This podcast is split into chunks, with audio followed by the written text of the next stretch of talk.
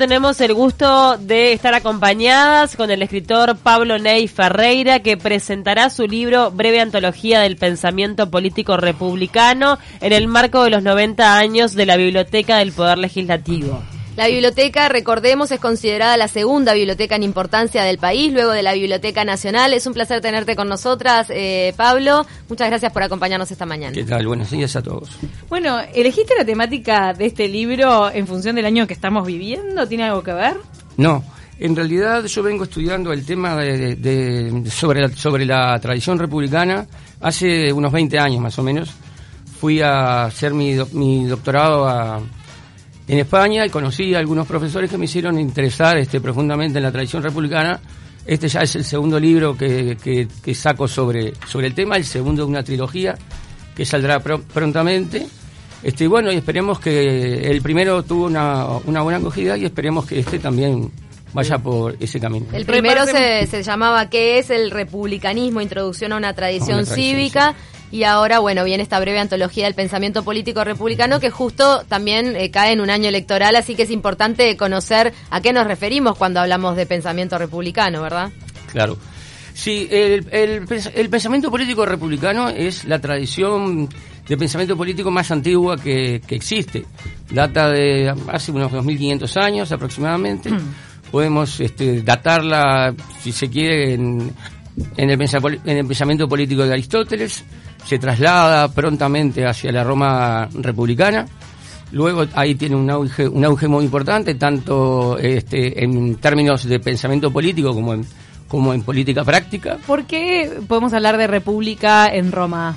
Sí, este, bueno, el, el, bueno, la palabra república es una palabra latina que significa res pública, o sea, que, que es res pública, de donde viene la palabra república, que significa cosa pública. Los romanos este, eh, Roma era, era, una, era una monarquía. Los romanos, este, eh, luego que, a ver, la monarquía era etrusca, una, la monarquía que tenía eh, Roma era etrusca. El, último de los reyes, este, de los reyes etruscos fue Tarquino el Soberbio. ahí, en ese momento, se crea la República Romana eh, eh, se, instaura un consulado doble y se encarga a una serie de, individuos que son los, eh, los decemvirios. Pero es fundamental para referirnos a república la separación de poderes. O sea, en Roma ya hay un antecedente de la separación de poderes. Pero al mismo tiempo, en la tapa de tu libro, vemos a una figura que se identifica con la Revolución Francesa. Sí, Y uno asocia mucho la república a la Revolución Francesa. ¿Por qué? Sí. Bueno, en realidad el, pensamiento político eh, republicano durante la Revolución Francesa viene este, eh, más que nada eh, de las lecturas que hacían los revolucionarios, los revolucionarios franceses sobre la tradición republicana clásica. este, ellos tienen una influencia bastante importante de la, de la, Revolución norteamericana, que es previa, y la Revolución este, inglesa, que también es previa a la norteamericana. La imagen que se ve ahí en la, en la tapa del libro es una caricatura de época que en la cual está Luis XVI con el gorro frigio festejando la victoria de los ángulos. Evidentemente es una ironía, ¿no? Bien. Tú también sos politólogo. Sí. ¿Cómo ves este año electoral? Sí. Bueno, es un, eh, no es mi especialidad, yo me dedico exactamente a la teoría política. Pero bueno, pero sí podemos hablar de esto también.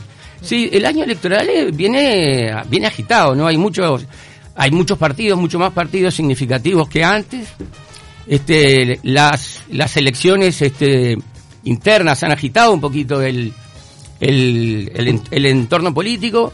Este, es lo más probable que haya, eh, o sea, que nadie tenga ningún tipo de, de mayoría en, especial, mayorías este, absolutas, por lo cual eh, es muy probable que tenga que haber un gobierno de coalición, incluso si gane frente. Pero eh, también está muy sobre la mesa el tema del republicanismo, por, por ejemplo, las posturas que se manejan frente a la situación en Venezuela.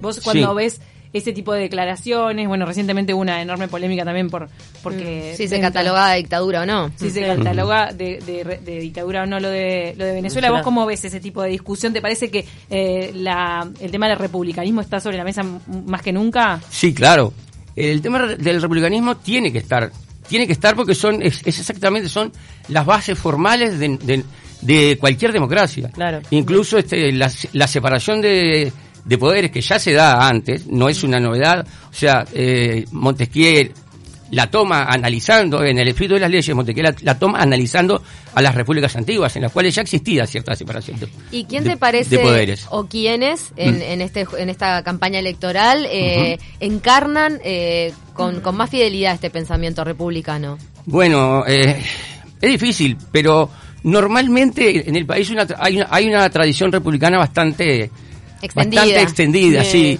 Es muy difícil encontrar aquí algún algún este elemento antisistema, ¿no? O sea que es transversal a todos los candidatos Casi- políticos casi este pensamiento republicano. Sí, sí, sí. El, el tema es que hay veces que se confunde. Porque, por ejemplo, se confunde liberalismo con republicanismo. Claro. ¿no? No, son cosas diferentes. Son cosas absolutamente diferentes. El, el liberalismo es una, es, es una tradición política, además, que surge en el siglo XVII. Estamos hablando que hace muy, muy, muy poco tiempo. Evidentemente, en la política práctica, ¿no? Eh, hay todo un rebaño republicano que se va mezclando con la, con, con la nueva tradición liberal, ¿no? Pero el republicanismo, ¿qué, qué asociación tiene, por ejemplo, con el marxismo? O, eh, dado que también vos en tu libro lo Sí. mencionás al Sí. marxismo, porque recién mencionaste el liberalismo, que también estaba mencionado. Marcando las diferencias, ¿no? De Claro. lo que es el republicanismo, liberalismo y marxismo. Sí.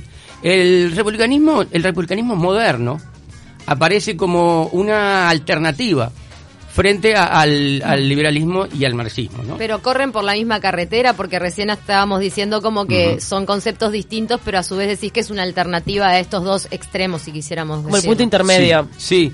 hay un no, a ver, el- la tradición republicana tiene sus propias sus propias cualidades, ¿no? Es una es una tradición que se, que se que se, se centra fundamentalmente en la idea de libertad, es la primera tradición política que se centra en la idea de libertad, en la idea de virtud cívica, en la idea de participación y en la idea de deliberación.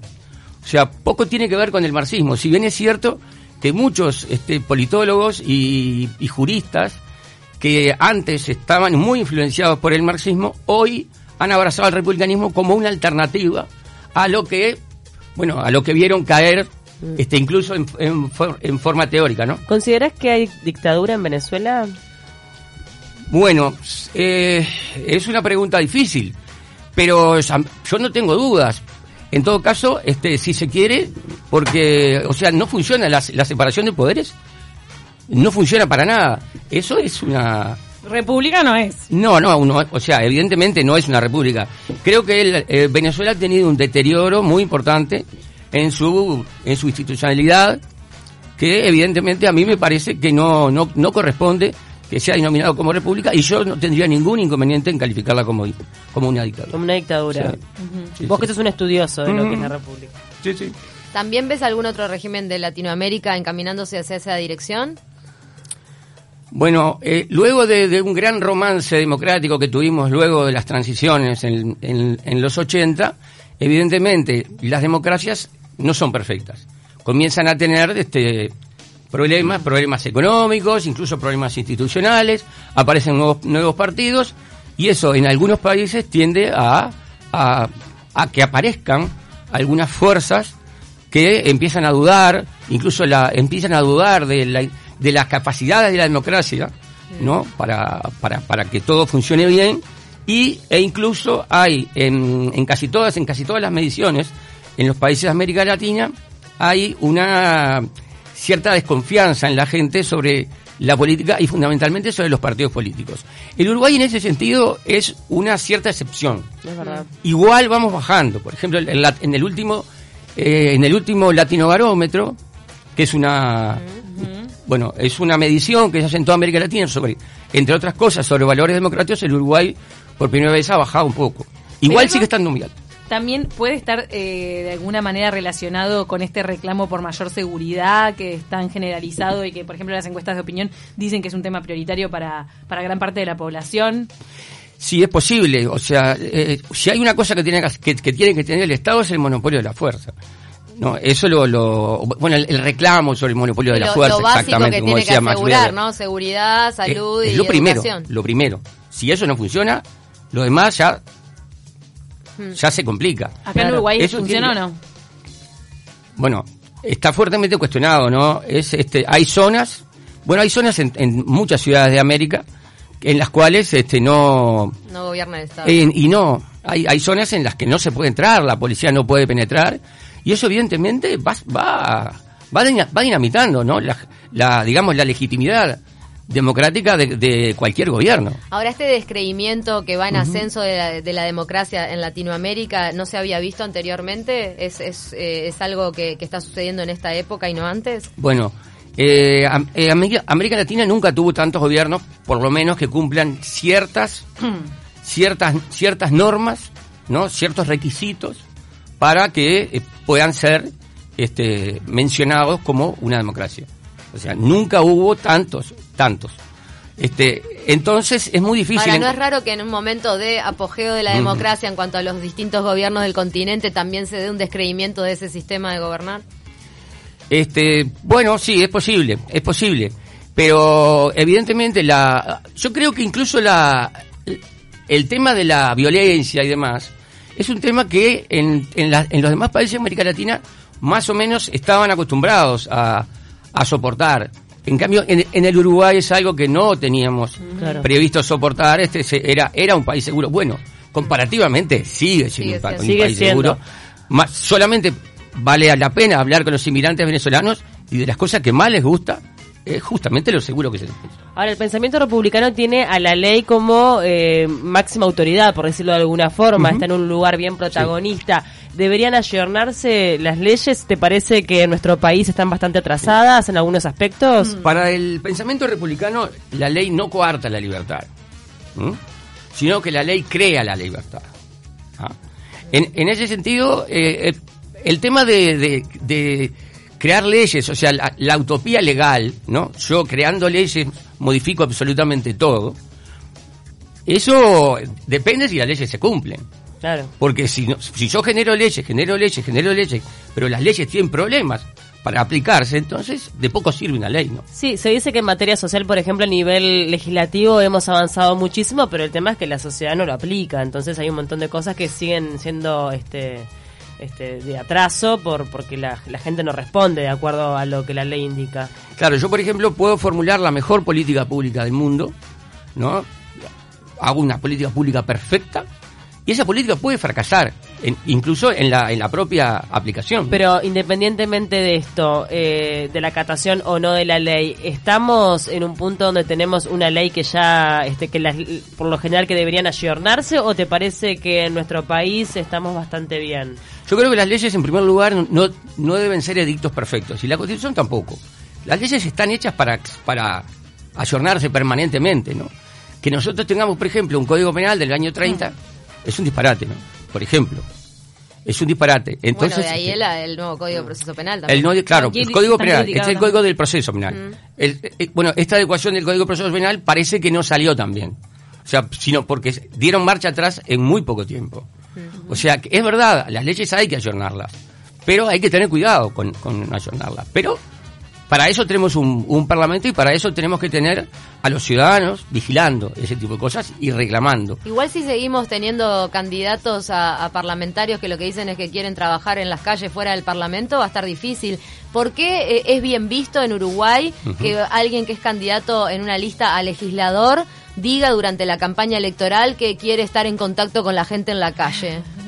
Eso me está haciendo campaña para la próxima elección. Es rarísimo, no, en serio, es algo que me sorprende Claro. porque todos salen a decir, no, yo no quiero estar encerrado en el Parlamento, quiero salir a, estar en contacto con la eso. gente y te estás postulando para ese rol.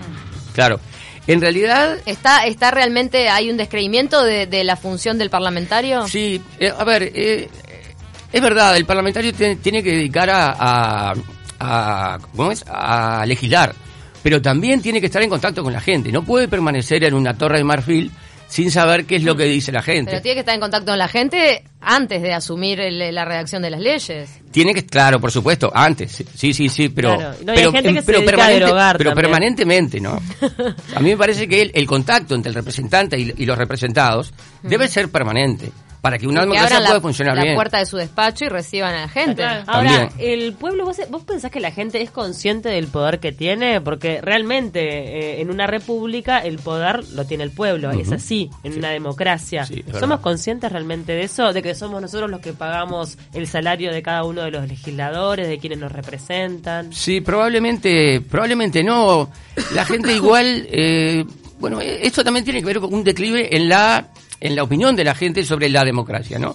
La gente muchísimas veces entiende que está nombrando, que está delegando su poder en alguien, ¿no? Y que ese alguien va a gobernar por ellos y que ellos se van a dedicar a su vida privada, ¿no? Co- Como que los critica desde afuera, Claro. parece como que no formaran parte Como también que no porque tuvieran nada que ver. elegidos, claro. Exactamente. Yo te elegí para que gobernaras. Y ahora yo me retiro y me voy a mi casa a hacer mis cosas. ¿Y, y cómo tendría que hacer una persona para tener un- una este, posición más activa si no tiene un cargo público? Claro. Es difícil también. Eh, a ver, hay eh, la tradición republicana, o sea, fundamentalmente la tradición republicana académica suele suele registrar este algunos intentos institucionales para que la gente participe permanentemente, ¿no? Pero su- fundamentalmente para, para que la gente delibere permanentemente. Porque, por ejemplo, si yo organizo un referéndum sobre algo y la gente no discute entre sí, no discute con nadie, simplemente se dedica a decir sí o no, de poco sirve. Eso no apunta a una democracia dialogal, que es lo más importante que tenemos. En términos normativos, para mí es lo más importante que tenemos que, que- que tenemos que tener y no quedarnos simplemente con una democracia mínima. Quería preguntarte también, Pablo, por el tema Talvi, porque a raíz del crecimiento que ha tenido en las encuestas, parece que mucho el análisis ideológico va dirigido a su persona, ¿no? Con el tema del liberalismo, hoy el, observa- el observador titula una nota El vallismo de Talvi, un poco de Luis, bastante de José, mucho de Jorge. Vos escribiste un libro sobre el vallismo, entonces.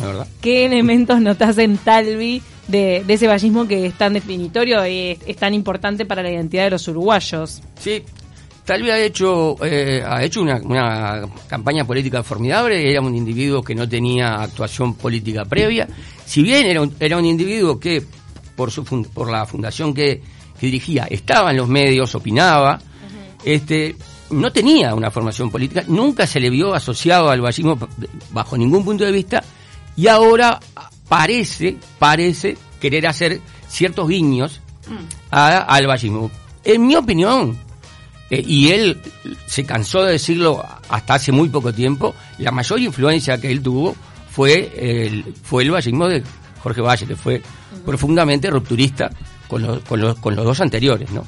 Claro. En ese sentido, yo esperaría un poquito más para eh, catalogarlo como, como un ballista clásico, ¿no? ¿Y el liberalismo hoy en día está bien visto o mal visto? Porque también una de las banderas que tiene Talvi es esa, ¿no? El, el liberalismo que creo, si no me equivoco, en el caso de la calle Pou no levanta tanto la bandera con nombre y apellido, aunque sí, también es liberal. Claro, el tema es que eh, Talvi lideraba un, un think tank liberal, tremendamente liberal. Digo, aquí en el, en el Uruguay el liberalismo clásico, así en ese sentido económico, no, no paga mucho, no estaba muy demasiado bien visto. Por, es más, Y él- menos ahora con lo que pasó en Argentina. Men- un poquito menos Claro. ahora incluso con lo, con lo que pasó en Argentina.